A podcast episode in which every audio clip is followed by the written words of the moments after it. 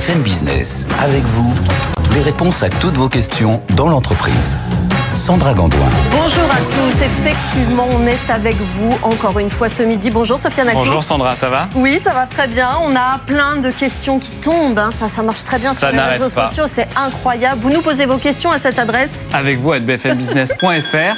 Et puis, euh, il y a aussi Instagram, le Ouais. TikTok. Sur Instagram, il y a le fil de discussion où vous pouvez euh, nous retrouver 24 heures sur 24. On vous répond, on vous poste même des petits selfies de- dans la rédaction. C'est l'occasion pour euh, vous, si vous nous écoutez à la radio, bah, de découvrir nos, nos deux têtes. Et puis sinon, euh, si vous nous regardez à la télévision, de découvrir nos têtes sans maquillage. Ça vous détourne aussi, vous.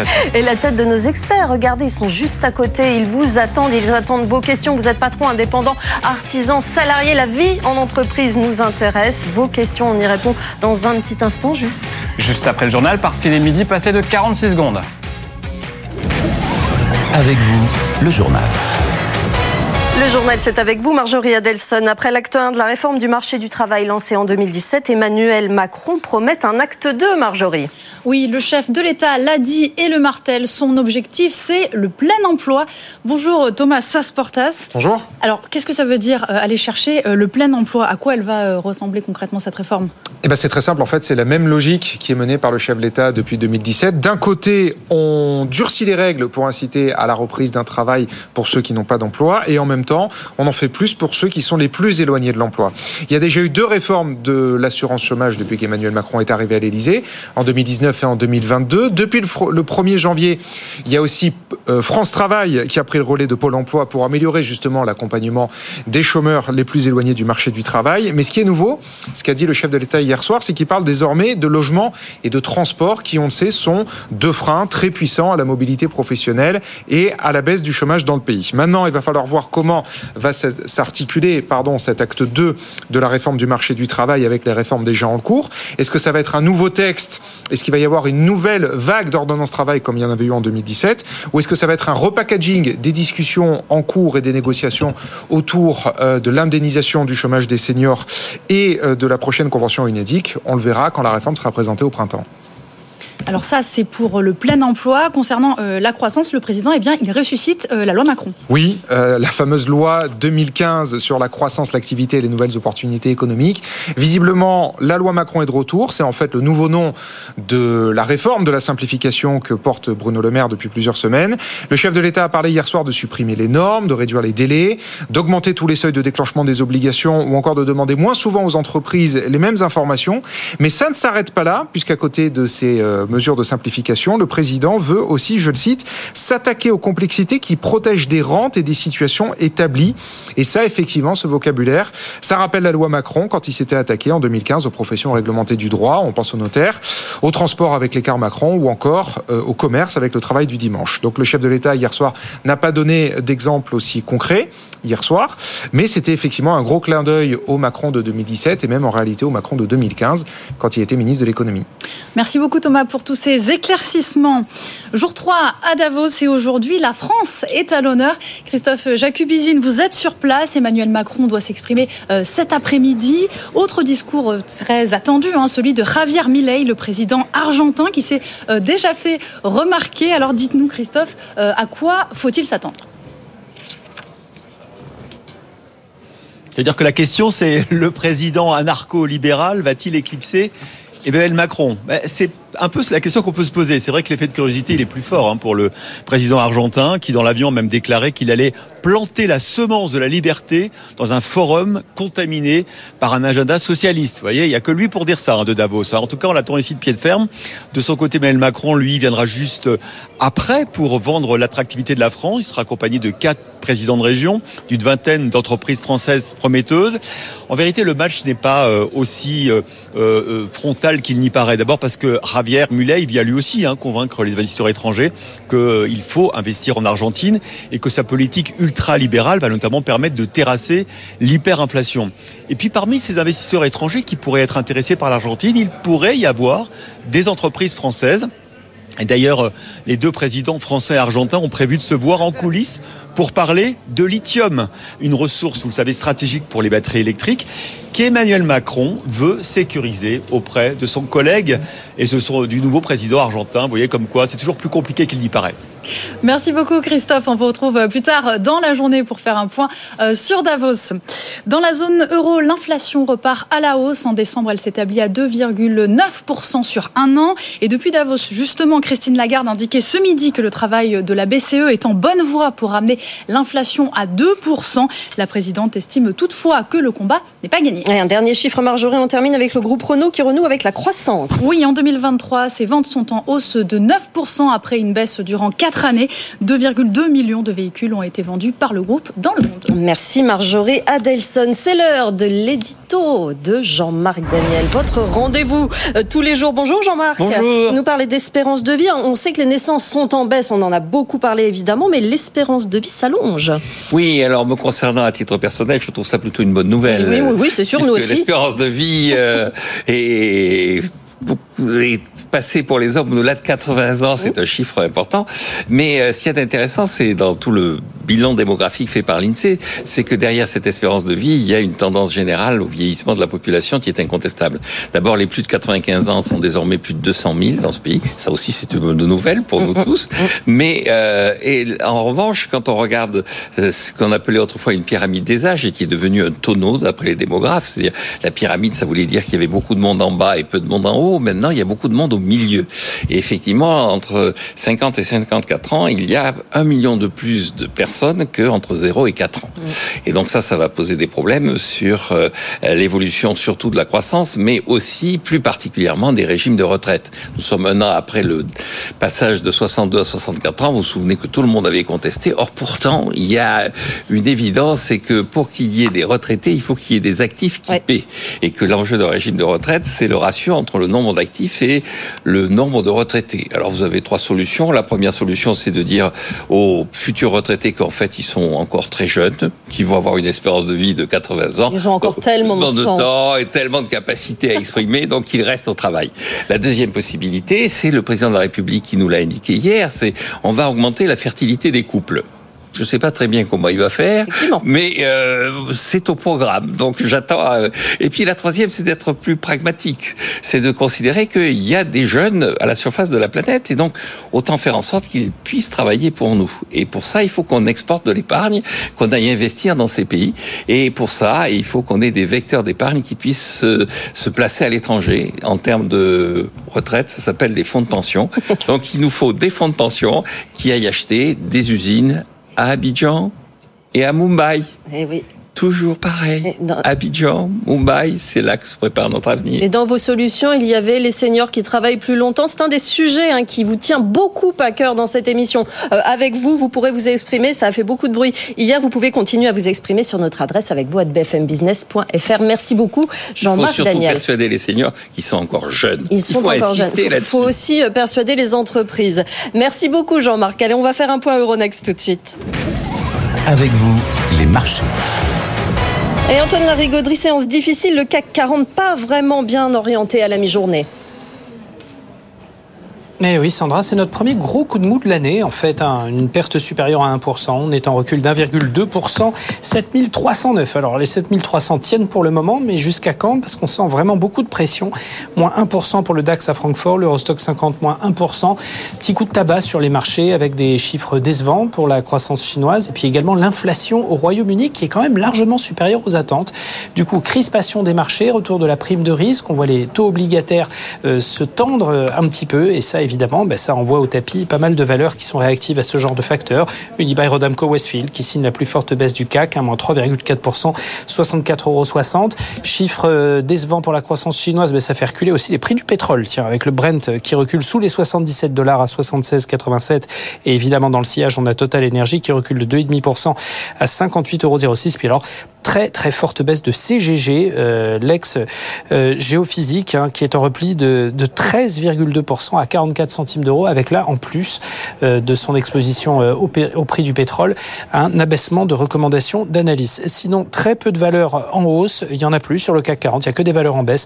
À la hausse, on retrouve sur le SBF 120 ben, Atos, qui gagne 4,4% à 4,14 euros. Atos qui est choisi aujourd'hui pour se redresser. EuroAPI qui gagne 0,7% à 5,91 ou encore la score plus 0,22, 27, 43. Le CAC donc moins 1,19, un baisse sensible, 7310 points.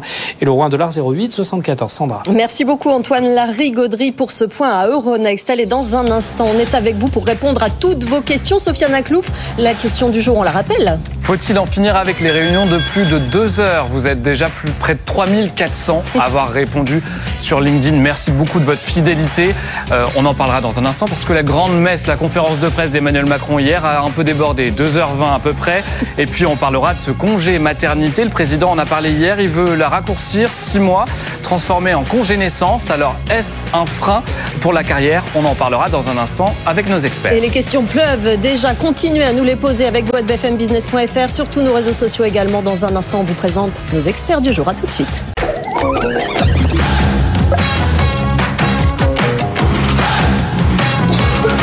BFM Business, avec vous, les réponses à toutes vos questions dans l'entreprise. Sandra Gandoin. Et on est avec vous. Bienvenue dans notre émission. On répond à toutes vos questions jusqu'à 13h et bien sûr tout au long de la journée sur les réseaux sociaux. Une adresse à connaître, Sofiane Aklouf. Avec vous, à bfmbusiness.fr, vous êtes déjà très nombreux à nous envoyer euh, vos messages. Continuez, on y répond dans l'émission. Exactement, ça pleut déjà aujourd'hui. Je vous présente nos experts du jour. Bonjour Dominique Podesta. Vous êtes euh, partenaire chez Louis Dupont Transition. Votre spécialité dans la vie les ressources humaines, les relations humaines. Les, voilà, exactement. Et Ce les sera ressources humaines. le- les- et le recrutement notamment. Justine Corret, nouvelle dans l'équipe des experts. On est ravis de vous accueillir associé en droit social au sein du cabinet Ayash. Vous savez que la place du juriste est très demandée, très sollicitée dans cette émission. Vous êtes prête? Absolument. Bon, très bien. Et puis on va parler, et vous aimez bien ce thème, d'échecs et de rebonds juste derrière. Bonjour, Dimitri Pivot, président de Second Souffle. Vous allez bien? Très bien. C'est des notions qui marchent bien, hein, par- parler de l'échec et de bien rappeler que derrière, l'échec sert, C'est bah, enrichi en fait. enrichit. C'est Et une formidable source d'enseignement quand on sait en tirer l'enseignement. Exactement. Et Philippe Fourquet, qui est à distance, secrétaire général du portail du rebond et président de l'association 60 000 rebonds, ne vous contredira pas. Comment allez-vous, Philippe Fourquet? Bon- Bonjour, très bien. Bonjour Sandra, bonjour à tous. On est ravis de vous avoir euh, à distance. Sofiane, première question. On y va directement avec notre experte RH, RH et RH, si j'ai bien compris, Dominique Podesta. J'envisage de fonder une famille, mais je crains qu'un congé maternité freine ma carrière. Alors comment faire? Dominique. J'avais, eu cette question, vous savez, il y, a, il quelques temps, et en fait, la réponse, elle est un, euh, on a une horloge biologique qui, euh, quand même, est un sujet féminin euh, auquel il ne faut pas renoncer.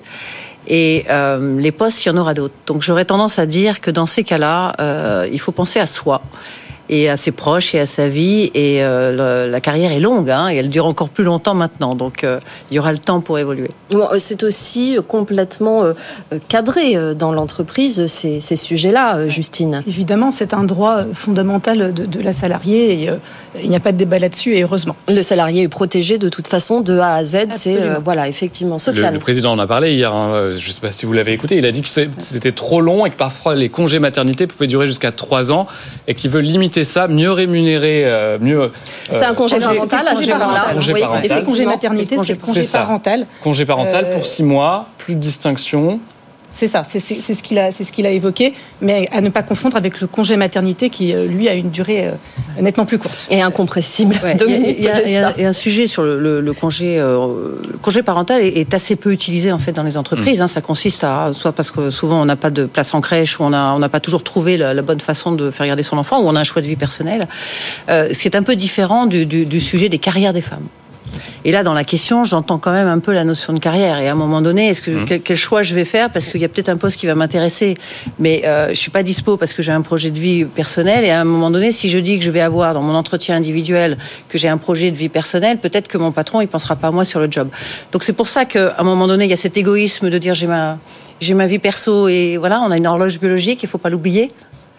Euh, et c'est pas toujours quand on a envie.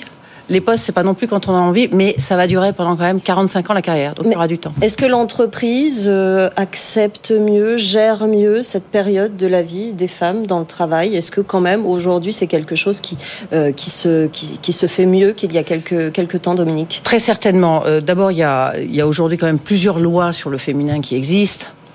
Euh, il y a aussi l'expérience collaborateur dont on parle beaucoup dans les entreprises depuis dix ans à peu près. Ça s'est accéléré avec le Covid. L'expérience collaborateur pour les femmes, c'est ça aussi. Mm. On a une nouvelle génération de, de patrons, de managers qui eux-mêmes sont papas.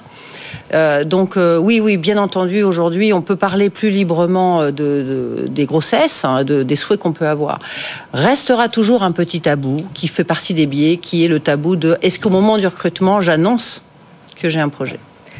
Juste en termes juridiques, Justine, quand on revient de congé maternité, normalement, on a aussi des droits, des postes qu'on n'a pas le droit de nous refuser, et normalement, ça ne doit pas entraver la, la progression.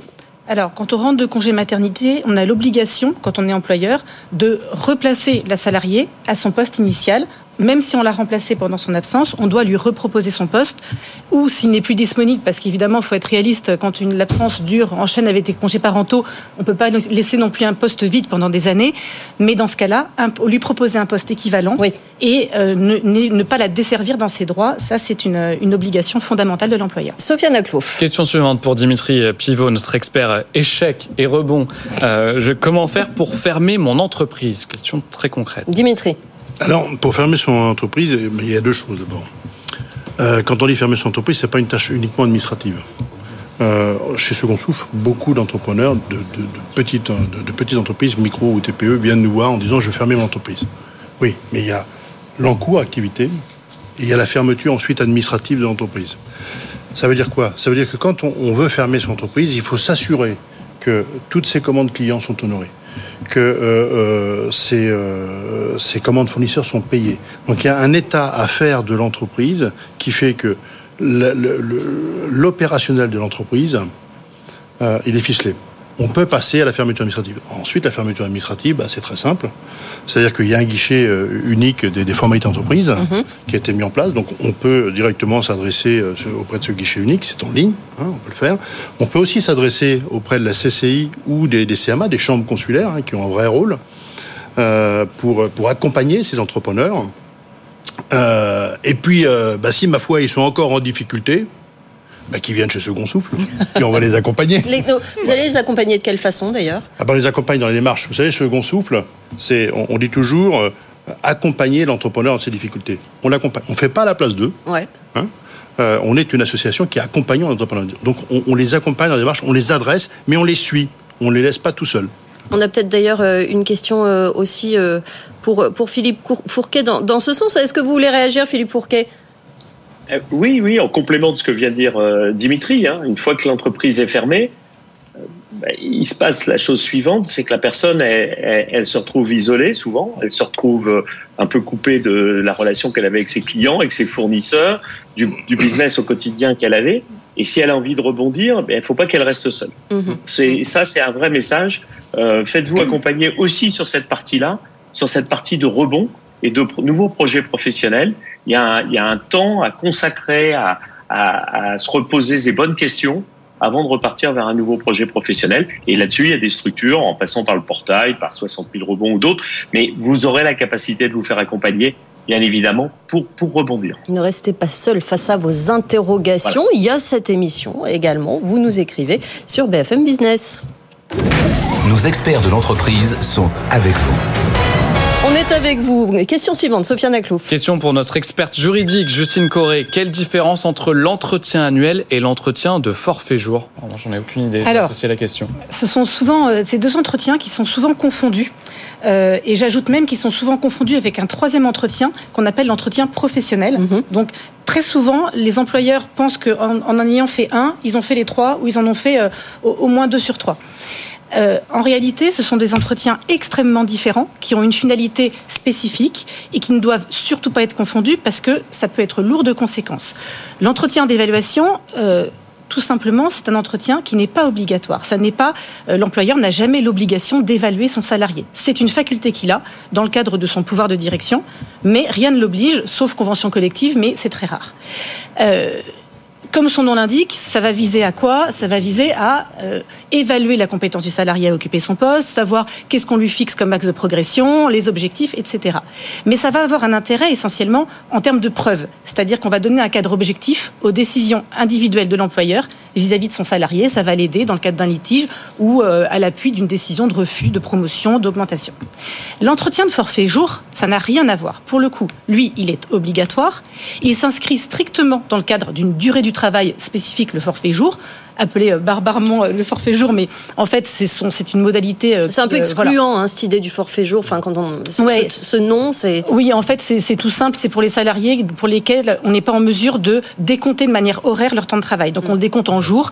Et précisément, l'entretien de suivi de forfait jour s'inscrit là-dedans. Ça a pour but de protéger le salarié dans son dans son droit au repos, dans sa son équilibre de, entre sa vie privée, sa vie familiale et sa vie professionnelle.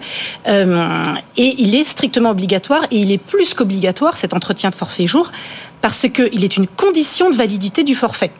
Et là, je m'explique, et c'est en ça que les employeurs doivent vraiment l'avoir en tête, c'est que sans entretien de suivi du forfait, un salarié peut considérer qu'en fait, il relève de la durée légale du travail, le forfait jour ne tient plus, et le cas échéant, s'il arrive à le prouver bien sûr, parce que c'est pas non plus un blanc-seing, euh, demander des heures supplémentaires. Donc c'est essentiel de faire la différence. Comment on se situe par rapport à nos voisins sur les entretiens? Est-ce qu'on en fait trop, Dominique? Est-ce qu'on n'en fait pas assez? Est-ce qu'ils sont bien situés dans l'année?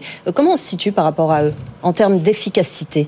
Alors, euh, l'efficacité, elle va, elle va aussi résider dans euh, les process en fait que l'entreprise aura aura mis en place. Hein. C'est-à-dire qu'effectivement, si les entretiens sont tous différents, la réalité, c'est que euh, faire trois, quatre entretiens dans l'année avec son collaborateur pour un manager et au milieu. Mmh gérer les clients et, et la performance économique, c'est assez compliqué. C'est trop lourd. Hein, voilà. Mmh. Donc, euh, on retrouve dans les grands groupes qui ont des ramifications dans les pays le même process, parce que de plus en plus, les entreprises, et nous, on le voit en management de transition, quand on place mmh. des experts, des intérimaires experts sur ces sujets, où on met en place des systèmes d'information qui font que la gouvernance d'entreprise dans le pays où elle est, eh bien, elle va aller euh, chercher la donnée et, et s'assurer que l'ensemble de son management et de ses équipes sont évaluées au même moment. Mmh. Donc, en fait, dans les grands groupes, il y a des pratiques qui sont équivalentes. Bon, après, il y a des pays qui sont plus ou moins en avance sur la culture managériale. Et puis, il y a les plus petites entreprises qui vont travailler euh, localement sur, euh, sur des outils un peu différents. Le gros intérêt de tout ça, et quel que soit le pays, c'est la culture managériale. Comment je fixe des objectifs à mes, à mes collaborateurs, à quel moment j'évalue cette, c'est l'adéquation, et puis quel genre d'échange j'ai avec lui pour l'engager, en fait, et le motiver. Sofiane. Une réaction, Nicolas sur LinkedIn nous dit bravo. Alors, je ne sais pas si c'est pour vous, euh, mes chers experts, ou si c'est pour l'émission. On va dire que c'est pour nous tous, ça nous fait plaisir. Ça mange pas de pain. Et puis je voulais revenir sur la question du jour, parce que vous êtes très nombreux à, à nous écrire et à voter. Faut-il en finir avec les réunions de plus de deux heures? Quelques réactions que je vous donne pêle-mêle. Marie qui nous dit Oh oui, je n'en peux plus, avec des points d'exclamation. Catherine aussi qui nous dit Une réunion, ça doit durer une demi-heure le matin, sinon on s'endort. Ça devient une énorme perte de temps et de productivité. Les réunions à 17h, c'est encore pire. Ça, c'est un sujet, hein. les réunions euh, tard. Et puis Valentin qui nous dit le problème repose surtout sur la pertinence de faire une réunion à 50 sur des sujets, euh, sur 50 sujets à la fois en faisant participer des personnes qui n'ont pas besoin d'être là. C'est aussi un des aspects du management, hein, de l'organisation comme ça au quotidien, Dominique, euh, de, des réunions dans l'entreprise. Alors, le, le, le, gros avantage de la visio maintenant, hein, du télétravail, c'est que tout le monde est connecté au même moment. Et, et effectivement, euh, la, le grand défaut, c'est de qui a-t-on besoin vraiment pour faire la réunion. Et, et, comme on est très pris entre si je suis pas informé, je suis pas impliqué, etc. Donc oui, il y a, mais il y a des années, hein, avant, la, avant le Covid, une dizaine d'années déjà, on se posait la question quand Internet est arrivé de se dire euh, comment on apprivoise ces outils-là. Donc oui, oui, il y a du travail à faire. Et puis à quel moment je garde l'attention sur la réunion et le sujet qui m'est proposé? Sur sur l'horaire, la réunion à 17h, on connaît tout ça, on est plus ou moins concentré. Est-ce qu'on sait si on est plus productif, par exemple, avec une réunion le matin courte plutôt qu'une réunion à 17h alors, les, les, mesures, quand on mesure la qualité de vie au travail, on ne mesure pas ce sujet-là.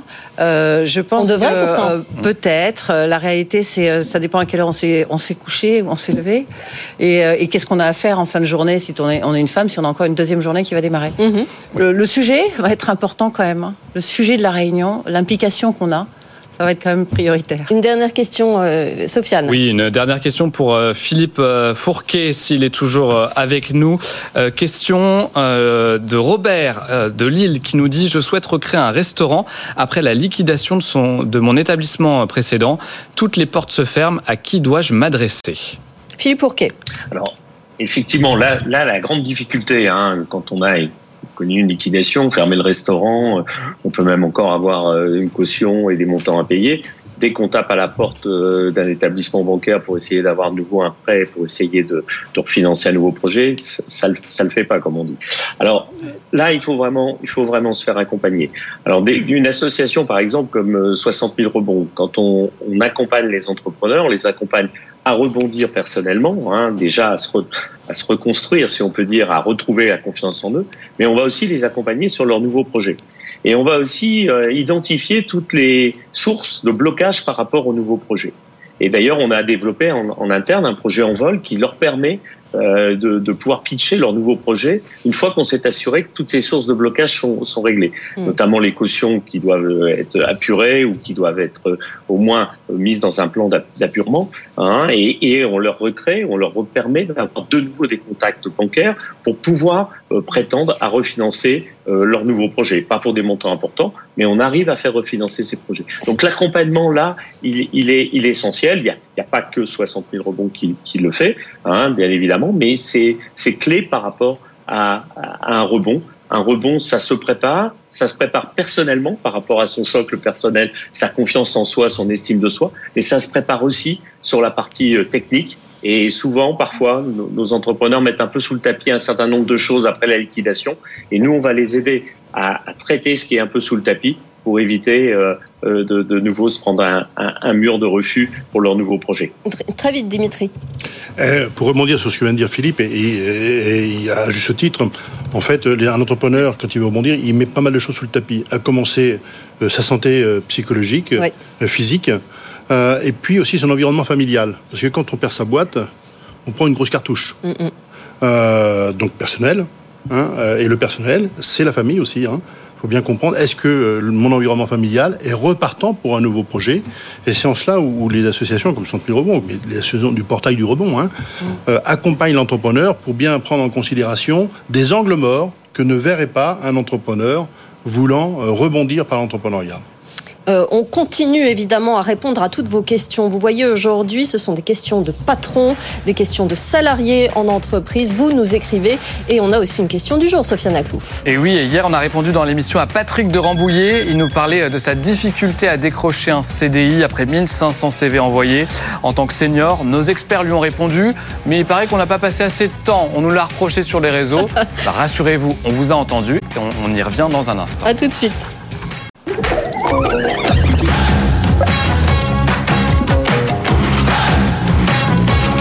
BFM Business, avec vous, les réponses à toutes vos questions dans l'entreprise. Et oui, les réponses, Sandra les réponses à toutes vos questions dans l'entreprise. Vous êtes patron, vous êtes salarié, vous êtes artisan, vous êtes indépendant. Vous nous écrivez, vous nous posez vos interrogations. On a des experts tous les jours sur ce plateau pour répondre concrètement à vos questions. Dominique Podesta est avec nous, Dimitri Pivot, Philippe Pourquet et notre juriste Justine Corré pour répondre à toutes vos questions sur la vie en entreprise. Cette question donc de Patrick qui datait oui, d'hier, l'activité des seniors hein, de façon générale. C'est ça, il a difficulté à, à, retrouver un CDI, donc il nous expliquait qu'il enchaînait la, les CDD sans décrocher de CDI, il a envoyé 1500 CV, et puis on, y est, euh, on en a parlé hier, et puis euh, sur YouTube on nous a dit on aurait aimé un petit conseil pour Patrick plutôt qu'un commentaire sur la situation de l'emploi des seniors en France. On a donc entendu la remarque. Et les experts du jour, eh ben, c'est à vous, on vous met au défi. Quels conseils vous pouvez donner très concrets pour euh, aider Patrick de Rambouillet? Dominique, alors la première chose c'est que je le féliciterai de rester agile. Et en fait, euh, aujourd'hui, pour un senior, alors déjà un senior, plus de 50 ans, on va prendre, il y en a peut-être 58, hein, je ne sais pas exactement, mais rester agile euh, et être en mouvement dans sa recherche d'emploi, c'est juste essentiel, en fait. Nous, on le voit en management de transition. Donc déjà, d'accepter, d'avoir l'humilité, euh, la souplesse, d'accepter les CDD, c'est énorme, et je pense que c'est la meilleure façon de se positionner.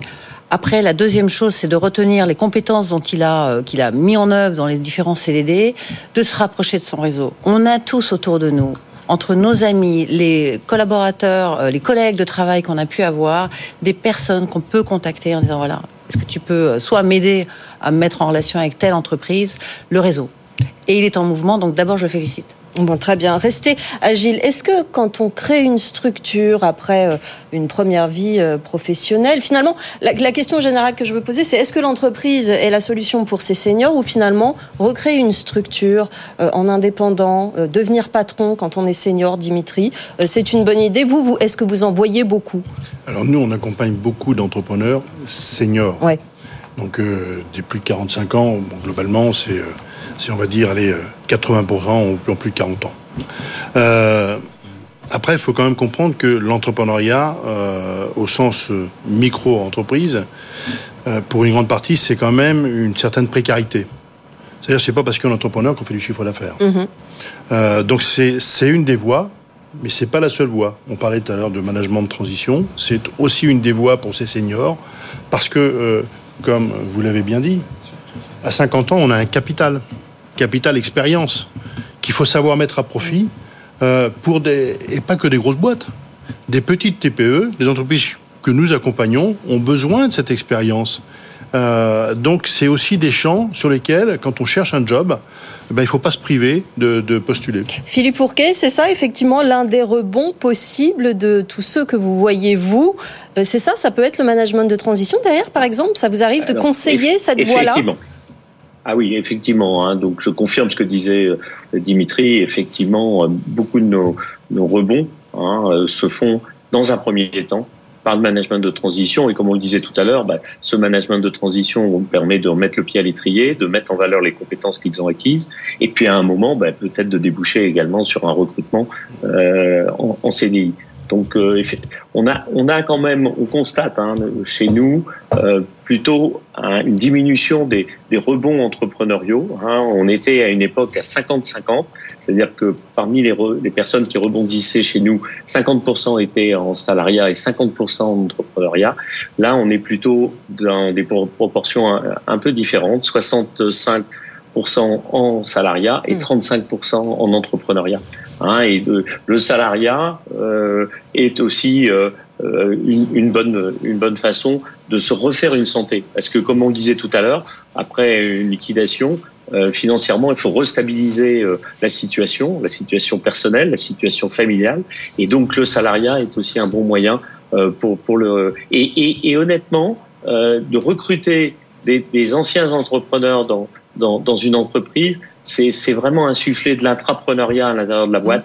Et, et c'est vraiment très riche. Et tous ceux qui nous font des retours d'expérience nous disent waouh, ça, ça, ça a bien, ça a bien bougé, ça a bien marché. Il y a une crainte au départ. Hein. Il y a une crainte au départ de peur de d'a- d'avoir un patron qui prend la place du patron.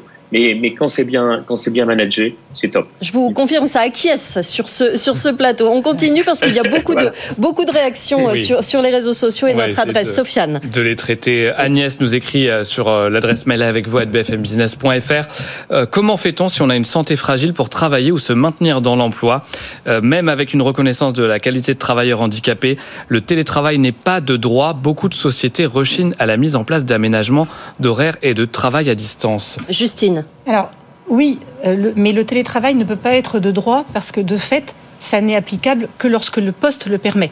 Tout ce qui pas- concerne 40% des postes, à peu près, c'est ça 35-40% des Euh, postes? Je m'aventurerai pas sur un pourcentage, euh, mais ce qui est certain, c'est que c'est pas l'employeur qui rechigne par nature à mettre en place le télétravail. Mm. C'est juste que le télétravail, euh, ça peut être un accélérateur, mais ça peut être un frein quand le poste ne le permet pas. Donc tout dépend aussi euh, du, du poste occupé. Euh, c'est vrai que quelqu'un qui est sur les routes toute la journée, le télétravail, ça va être forcément contre-productif. Évidemment, Dominique. Euh, si la personne elle est euh, reconnue RQTH, donc c'est-à-dire qu'elle a une reconnaissance du handicap, la première question c'est l'a-t-elle dit à son employeur? Parce que si elle le dit à son employeur, euh, que ce soit le, le- le métier RH ou son manager, va prendre en compte cette situation. Il y a une protection qui se met en place, une Alors, situation qui se met en une place. attention qui se met en place. Une attention. Deuxième interlocuteur, la médecine du travail, qui peut aussi être un médiateur pour euh, et- et, euh, partager avec l'entreprise euh, sur le, le- le sujet. Voilà. Donc, je pense qu'il faut euh, il faut en parler. Et quand une entreprise n'a pas mis en place de règles de télétravail, alors par exception, elle peut le faire justement dans des situations de handicap. Donc, euh, il faut en parler. Voilà pour la question d'Agnès. Sofiane. Oui, euh, des questions qui vont vous intéresser, Dimitri. Euh, ayant, c'est François qui nous écrit par mail. Ayant une baisse d'activité, comment faire pour réduire les appels de prélèvement de l'URSSAF? Alors c'est très simple. C'est Eh ben, très on vous écoute, alors, savez, l'URSSAF, ce sont des, euh, des agents qui sont fort agréables. Et vous prenez rendez-vous avec l'URSSAF et, et ils vont vous recevoir. Et je les mets souvent sur le même plan avec les impôts. Euh, ce ne sont pas des gens, vous n'allez pas sortir de l'URSSAF avec un contrôle. Vous allez sortir de l'URSSAF avec une solution. Mm. Des plans, des échelonnements, des décalages, euh, mais vous sortirez toujours avec une solution. Euh, parce que l'URSSAF, elle est là pour sauver les entreprises, euh, sauver les emplois. Euh, donc le premier réflexe à avoir, c'est vraiment de prendre rendez-vous avec l'URSSAF. Voilà, et de discuter, d'échelonner, comme vous dites, a priori, ça, ça Ils va... vous trouveront la solution. hein. mais il faut surtout pas avoir peur. L'URSSAF, comme les impôts. hein. Voilà pour, pour la solution. Continuez, vous, vous nous posez vos questions sur BFM Business. Avec vous, employeurs, employés, posez-nous vos questions. Mais je crois que François est inquiet parce qu'il a posé une deuxième Oui, question, il y a une deuxième question de la part de François. Ce sera peut-être pour Philippe Fourquet cette fois. Euh, je peine à rembourser mon PGE pris pendant le Covid. Y a-t-il possibilité de renégocier ou d'étaler? Philippe Fourquet. Oui, ben on l'a- on l'avait évoqué. hein. Vous avez vu que les PGE peuvent être étalés maintenant jusqu'en 2026, hein, et il faut passer par par la médiation euh, et, et la médiation euh, des entreprises peut jouer un rôle euh, là- là-dessus. Donc, euh, à mon avis, il faut il faut vraiment euh, euh, se, se rapprocher rapidement pour pouvoir mettre en place ce- cet étalement de PGE. C'est vrai que le remboursement des PGE, c'est une vraie inquiétude hein, chez, chez les patrons, les petits patrons notamment. Dimitri. Oui, mais comme le disait Philippe, en effet, il faut s'adresser de la même façon. Il faut s'adresser à la médiation du crédit, Oui. qui va Oui. euh, travailler avec vous pour trouver la, la solution. Médiation du crédit, médiation des entreprises, les URSAF, euh, les impôts, euh, ce sont des gens qui sont au service des entrepreneurs et il faut surtout pas avoir peur de ces gens-là. C'est vraiment le maître, le maître mot à, garder à l'esprit. C'est Mhm. aller à la rencontre et ils vont vous trouver la solution. Ne pas faire l'autruche sur, euh, sur ces, ces- ces problèmes parce que sinon, euh, ça peut s'aggraver très très vite. Sofiane, énormément de questions sur, euh, Oui. sur euh, la- la- l'adresse et sur nos réseaux sociaux aujourd'hui. Oui, une réaction d'Amandine sur LinkedIn sur nos débats tout à l'heure sur le, le congé maternité. Euh, et elle nous dit bien sûr que cela freine la carrière. Il faut pas se mentir. Tant que les hommes n'auront pas la même durée, le problème ne sera pas réglé. Intéressant, Dominique. Alors, c'est un des deux sujets, et nous, on l'adresse en management de transition. hein, c'est qu'il y a un sujet qu'on ne pourra jamais dégenrer, c'est euh, donner la vie. Ça c'est sûr. Voilà. Donc, en revanche, il y a des solutions pour réserver les postes et permettre à ces femmes euh, d'atteindre les postes qu'elles veulent avoir. Pour ça, il faut qu'elles l'expriment. Donc, euh, malgré tout, il y a quand même beaucoup de progrès. Euh, encore une fois, on en, on en a déjà parlé dans, dans les débats d'actualité. Il y a beaucoup de biais aussi. Donc, euh, oui, c'est pas parfait. Euh, il y a quand même beaucoup de choses qui sont en cours.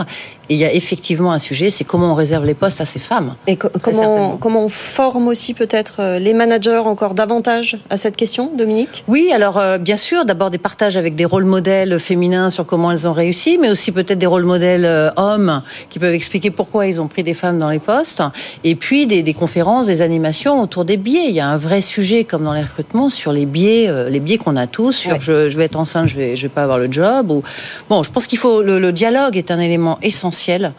Euh, pour avancer euh, et on est forcément sur la bonne voie. La loi Rixin nous emmène encore plus loin, donc on est euh, on est véritablement sur la bonne la bonne voie. Non, C'est vrai, quand on est concerné, on n'a pas l'impression que ça avance, mais on peut vous dire que ça avance quand même, ça va de, de mieux en mieux sur ces sujets. Sofiane, c'est l'heure de notre boîte aux lettres. Et oui, et on va répondre à Léo qui nous écrit par mail, un fidèle auditeur. Je suis en procédure de contestation d'un avertissement. L'entreprise est prête à négocier mon départ amiable. Dois-je penser qu'elle se sent en mauvaise posture? Eh ben, On a posé la question à notre expert qui était là hier en plateau. C'est Nicolas Mancré qui est avocat. Si effectivement euh, l'avocat de l'entreprise a souhaité prendre contact avec euh, l'avocat du salarié pour évoquer un départ, c'est vraisemblablement euh, il y a le souhait de l'entreprise de ne plus conserver le collaborateur et l'option d'une négociation de gré à gré est toujours un exercice intéressant à faire, surtout si le collaborateur a des raisons de penser que la relation professionnelle va se dégrader.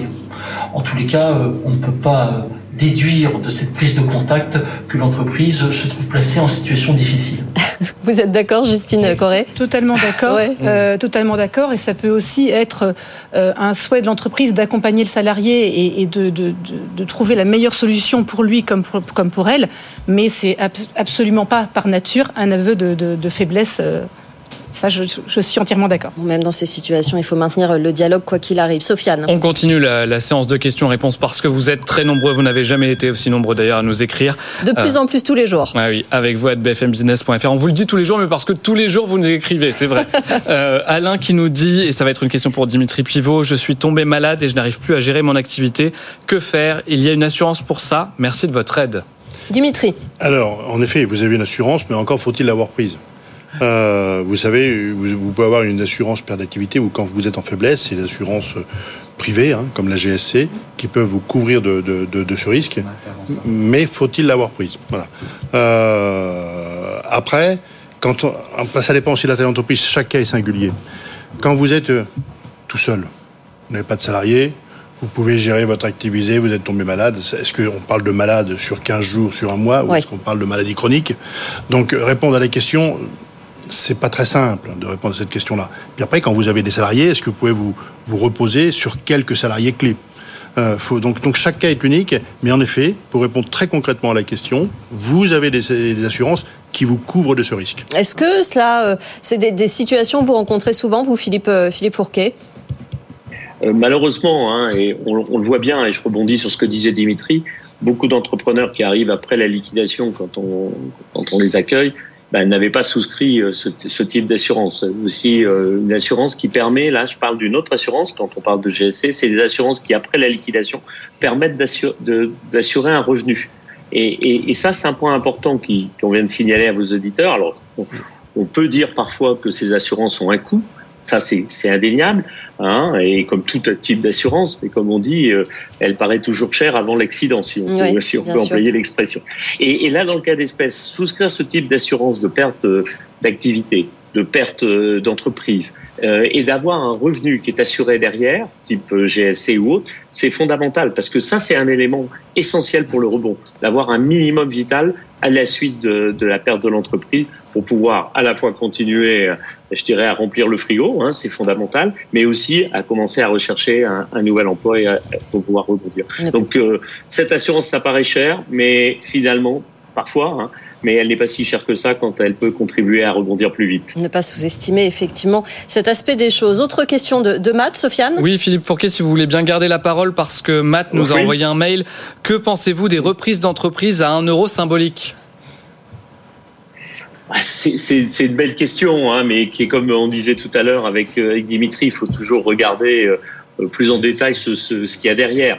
Euh, effectivement, dans certains cas, euh, à la barre du tribunal, hein, souvent des entreprises qui avaient des difficultés, euh, ben, elles sont cédées à, à un euro symbolique. Ben, Qu'est-ce qu'il faut faire? Il faut étudier, il faut regarder. Faut voir quelles sont les conditions qui ont amené cette entreprise à rencontrer des difficultés, Mmh. quelles sont les capacités qu'a cette entreprise de repartir et en faisant quoi et, que- et en investissant combien. Et, et voilà, je pense que il n'y a pas une réponse unique à une question comme ça. Euh, Oui, c'est bien ou non, c'est pas bien. Je crois qu'à chaque fois, il faut examiner la situation particulière, regarder quand même, attention, les investissements qu'il va falloir faire pour pouvoir relancer l'activité de l'entreprise et pouvoir la, la faire redécoller. Et ça, c'est pas neutre et avoir les moyens de ces investissements. Dimitri Pivot. Vous savez, pour rebondir sur ce que vient de dire Philippe, euh, vous connaissez l'adage qui n'a pas de prix n'a pas de valeur. Donc quand on achète une entreprise, euh, un euro symbolique, euh, faut faire attention. Il y a une raison pour laquelle elle est à un euro symbolique en fait. faut faire attention à l'argent qu'on va devoir réinjecter dans l'entreprise pour la, la- la relancer. Ça, c'est le premier point. Ensuite, racheter des entreprises à la barre du tribunal, c'est un métier. Euh, faut être un entrepreneur aguerri. Euh, faut pas être un primo-entrepreneur. Mhm. Euh, c'est vraiment un métier très très spécifique où alors faut se faire entourer par une task force de professionnels du, de, de, de la, de, de- de ce type d'entreprise. Et de juriste peut-être, Justine? Oui, Oui, oui, notamment. Tout à fait. Sofiane. On va, on retourne à la question du jour. Faut-il en finir avec les réunions de plus de deux heures? Alors, dans un instant, on vous dévoilera euh, les, pourcentages, les résultats de, de vos votes. Vous êtes d'ailleurs plus de 3400 là à l'heure actuelle à avoir voté rien que sur LinkedIn. Et parmi euh, les commentaires, Fabrice nous dit, au-delà même de la durée, il faut parler des réunions qui ne servent à rien, car euh, ce sont juste des échanges verbaux. Il nous dit que qu'on en arrive souvent à la conclusion suivante il y a des choses à faire, mais on ne sait pas qui doit les faire et comment les faire, et encore moins pour quand. C'est vrai qu'il y a sentiment. Et puis Samy sur LinkedIn nous, nous propose des bonnes pratiques. Définir en amont un ordre du jour, limiter le temps de parole par intervenant et revenir euh, sur euh, les décisions en fin de réunion. Il a raison, on peut aller jusqu'à définir un temps de parole de chacun. Est-ce que c'est pas un peu extrême cette décision? Dominique C'est comme là, en fait. Hein, on a, soit on a un pitch à faire, on a deux minutes, soit là on a une minute pour répondre. Donc euh, c'est un bon entraînement. Effectivement. Bah, venez dans l'émission, comme ça vous serez entraîné pour vos réunions juste après. Vous nous posez vos questions et vos réactions comme aujourd'hui sur BFM Business. Envoyez-nous vos questions par mail, SMS ou en vidéo. J'ai failli répondre sur ça parce que moi j'ai une règle des 5. C'est quoi C'est pas, pas, une blague. Hein. C'est quoi La règle des 5, c'est simple. Une réunion, 5 points maximum. Parce qu'à la fin, on ne sait plus. Et un timing 5 slides maximum. 5 slides Oui, 5 slides. Ah oui. Effectivement, c'est la méthode Dimitri Pivot. C'est Pivot. Pas de réunion, pas, vous avez dit 17h tout à l'heure, moi je dis pas de réunion après 5h d'après-midi. ah bah ça revient pas. 5h de l'après-midi, 17h, c'est à peu près pareil. pareil. Hein, Dimitri. Mais par contre, collez-moi des réunions à 8h, si vous voulez. Ça me gêne pas. Mais... Voilà. Bah, je vous appelle demain dès 8h. Je vérifierai. Faites attention. La méthode de Dimitri. La suite, Sofiane. Patrick nous écrit à l'adresse avec vous à bfmbusiness.fr en direct. Euh, ça va être une question pour notre experte juridique parti pendant la pandémie d'une grande entreprise du SBF 120 à 55 ans. Je souhaiterais être réintégré dans mon ancienne entreprise qui embauche à nouveau des plus jeunes. Euh, cette réintégration va-t-elle de soi Est-elle obligatoire? Justine alors non, elle n'est pas obligatoire. Euh, tout dépend. Alors je ne sais pas s'il indique euh, les raisons de son départ pendant, pendant la pandémie. Euh, mais en tout cas, euh, il n'y a pas absolument pas d'obligation de, réintégration. L'employeur a quand même un droit d'embaucher, un droit d'entreprendre, et le code du travail ne va pas jusqu'à lui imposer d'embaucher certaines personnes. Surtout comme ça dans, un départ volontaire, partie de l'entreprise. Donc un profil ne vaut pas un autre. On est d'accord de toute façon en entreprise, ça marche pas comme ça. Et ça, on n'est pas dans les cas légaux qui existent, mais sur des points très spécifiques de réintégration. Euh, en cas de nullité de licenciement ou autre, mais là c'est quand même quelque chose de très particulier et on n'est pas là-dedans. Désolé Patrick, ça va être un petit peu compliqué. Cette option-là, euh, en tout cas, Sofiane. Encore des, réactions euh, sur, sur les congés parentaux ou les congés maternité, là en l'occurrence. C'est Ismaël sur LinkedIn et vous allez, je pense, être d'accord, Dominique Podesta. Le congé naissance n'est pas un frein, mais une opportunité de croissance personnelle. Pour ceux qui pensent différemment, comment mesure-t-il le succès au-delà de la réussite professionnelle? Dominique alors, euh, le congé de naissance, euh, pour les hommes ou pour les femmes? Parce Pour, les, femmes. Je pense que Ismaël nous parle des femmes. Le naissance, il est à la fois la, la réponse à une, un traumatisme de santé quand même. Enfin, le corps a bougé. Euh, il est, euh, il répond surtout à des besoins personnels en fait, à un déséquilibre de vie personnelle. Donc, euh, si une femme prend le, le, le, temps de se congé, c'est qu'elle en a besoin ou qu'elle n'a pas le choix et qu'elle peut revenir dans son poste après cette pause. Alors, il faut le faire. On parlait tout à l'heure de un peu de prendre soin de soi et de la charge, la, la charge mentale d'un entrepreneur. Voilà, quand il y a des moments où on peut retourner euh, dans son univers personnel et familial et, et prendre ce temps-là, je, je, crois qu'il faut, il ne faut pas hésiter. Pas s'en priver. Évidemment, c'est un témoignage. Hein, cela n'engage euh, que la personne qui le dit, parce que c'est quand même une situation qui est vécue différemment par, par chaque, euh, chaque femme. Sofiane. Dimitri Pivot, une question pour vous, président Second Souffle. Je ne peux plus régler les honoraires de mon expert comptable. Comment tenir les comptes? Alors c'est une question qui est très pertinente parce que c'est une question qui arrive très fréquemment. On a beaucoup d'entrepreneurs qui viennent nous voir en disant ben, mon comptable ne me délivre pas mes comptes. Euh, le comptable, c'est un prestataire de service. Euh, S'il n'est pas réglé, payé, euh, en effet, il, ne délivre, il peut ne pas délivrer les comptes. Donc quand on est en difficulté avec un, expert comptable, d'abord, un, il ne faut pas attendre. Deux, il faut toujours rester en contact avec lui. Alors, il faut trouver des solutions. Ce qu'on fait avec Second Souffle, c'est qu'on a des référents chez nous en interne pour discuter, négocier avec l'expert comptable. Mais ça veut dire quoi négocier? Ça veut dire prendre connaissance de l'aide de mission. Quels sont les droits et les devoirs de l'expert comptable et de l'entrepreneur il faut remettre en mouvement la machine, faut les remettre en relation. Si on n'arrive pas à les remettre en relation, dans ce cas-là, on va aller chercher un, nouvel expert comptable avec nos référents. Euh, et puis si toutefois on n'y arrive pas non plus, ben on va on va scaler en fait. Hein, on va monter auprès de l'ordre départemental des experts comptables mhm. pour présenter la situation. Euh, encore une fois, faut toujours partager, faut toujours échanger, faut toujours être au contact parce que c'est comme ça qu'on trouve les solutions. Hein, et on vous accompagne là-dessus. Il y a une obligation euh, juridique. Vous avez un, commentaire, Justine Corée, à faire sur ce, cas précis? Non, là, je suis en, ligne avec, euh, avec Dimitri. J'ai pas plus En ligne avec euh, Dimitri sur eh ben, cette situation. Sofiane. Eh ben, si vous êtes en ligne, une petite dernière question, justement. Justine Corée. Ai-je le droit d'être assisté pendant mon entretien annuel? Alors, euh, non, il n'existe pas de droit pour le salarié euh, d'être assisté pendant un entretien annuel d'évaluation. On n'est pas du tout dans les cas prévus par la loi qui autorisent cette assistance, qui sont euh, l'en- l'entretien préalable à un licenciement, à une sanction, la rupture conventionnelle également. Euh, et puis, euh, j'ajoute que la Cour de cassation euh, s'est prononcée très clairement là-dessus, en indiquant même qu'un délégué du personnel n'avait pas dans ses attributions la possibilité d'assister un salarié pendant l'entretien. Donc, euh, non, malheureusement, il ne peut pas le demander. Dominique, un commentaire? Oui, euh, d'abord, si on est assisté dans ce moment-là, qui est un moment euh, positif ou négatif, mais enfin d'évaluation et d'échange avec son avec son manager, s'il y a effectivement un tiers extérieur, euh, ça risque de gêner un peu l'entretien. Et la deuxième chose, c'est qu'un salarié, je parle sous votre contrôle, il a toujours la possibilité de répondre à ce qui lui est. euh, C'est un échange, hein, à ça ce se qui fait lui est pas en donné, une seule. quoi, Oui, oui. Ouais, c'est un Donc, échange C'est contradictoire. pas parce qu'il se fait pas assister qu'il n'aura pas les moyens de répondre à- aux éventuelles évaluations qui lui paraîtraient négatives. Voilà, c'est aussi ça, euh, un, un dialogue. Sofiane, on répond peut-être euh, à la question du jour, c'est l'heure, il reste Eh très ben peu oui, de temps. parce que c'est bientôt la fin de notre entretien quotidien pour notre part. Faut-il en, en finir avec les réunions de plus de deux heures? C'était la question qu'on vous a posée depuis hier après-midi. Et là, je pense que la réponse est sans appel. Grosse Regardez, si vous êtes à la télévision, vous voyez que le vert l'emporte sur le rouge. Donc oui, entre 92 et 94% sur les réseaux sociaux. Merci encore, vous n'avez jamais été aussi nombreux à voter, à prendre part à cette question. Et je vous en pose une pour demain. Là aussi, elle risque euh, de faire débat. De et faire des vagues. de faire des vagues. à qui le dites-vous? Amour au travail, faut-il s'interdire de flirter avec ses collègues? Vous pouvez évidemment voter sur tous les réseaux sociaux de l'émission et puis nous envoyer vos témoignages, pourquoi pas même des vidéos, tout seul ou à deux si vous avez trouvé euh, l'amour au bureau, n'hésitez pas, on est preneur de toutes vos réactions. Ça a fait beaucoup réagir dans la réaction de BFM Business. Moi, juridiquement, j'ai une question. Est-ce qu'on a le droit, tout simplement, de flirter avec un collègue, euh, Justine Corret? On a le droit tant que c'est consenti. Voilà, c'est ça. Mais il n'y a pas, comme aux Euh, États-Unis ou dans d'autres pays, des euh, interdictions. non, il n'y a pas d'interdiction et ça reste la sphère privée. Euh, donc, tant, tant que ça ne perturbe pas le travail et que c'est consenti. Voilà, vous avez le droit. Mais vous avez aussi le droit de répondre à notre question, effectivement. Le devoir, On- même. le, de- le devoir sur cette adresse avec vous à bfmbusiness.fr. Merci beaucoup à nos experts. Dominique Podesta, partenaire chez Louis Dupont Transition. Merci beaucoup d'être venu nous voir. Dimitri Pivot, président de Second Souffle. Merci Dimitri. Merci aussi Philippe Fourquet, secrétaire général du portail du rebond et président de l'association 60 000 rebonds d'avoir été avec nous. Et merci à notre juriste Justine Corret, associée en droit social au sein du cabinet Ayache. Revenez évidemment quand vous voulez sur ce plateau. Euh, Vous continuez à nous poser vos questions. On continue à y répondre tout au long de la journée sur nos réseaux sociaux. Et puis notez ce rendez-vous aujourd'hui. Vous savez que c'est une journée spéciale ETI sur BFM Business.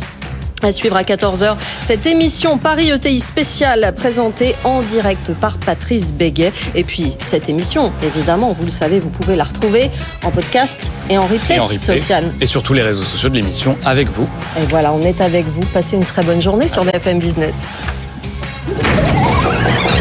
Avec vous sur BFM Business.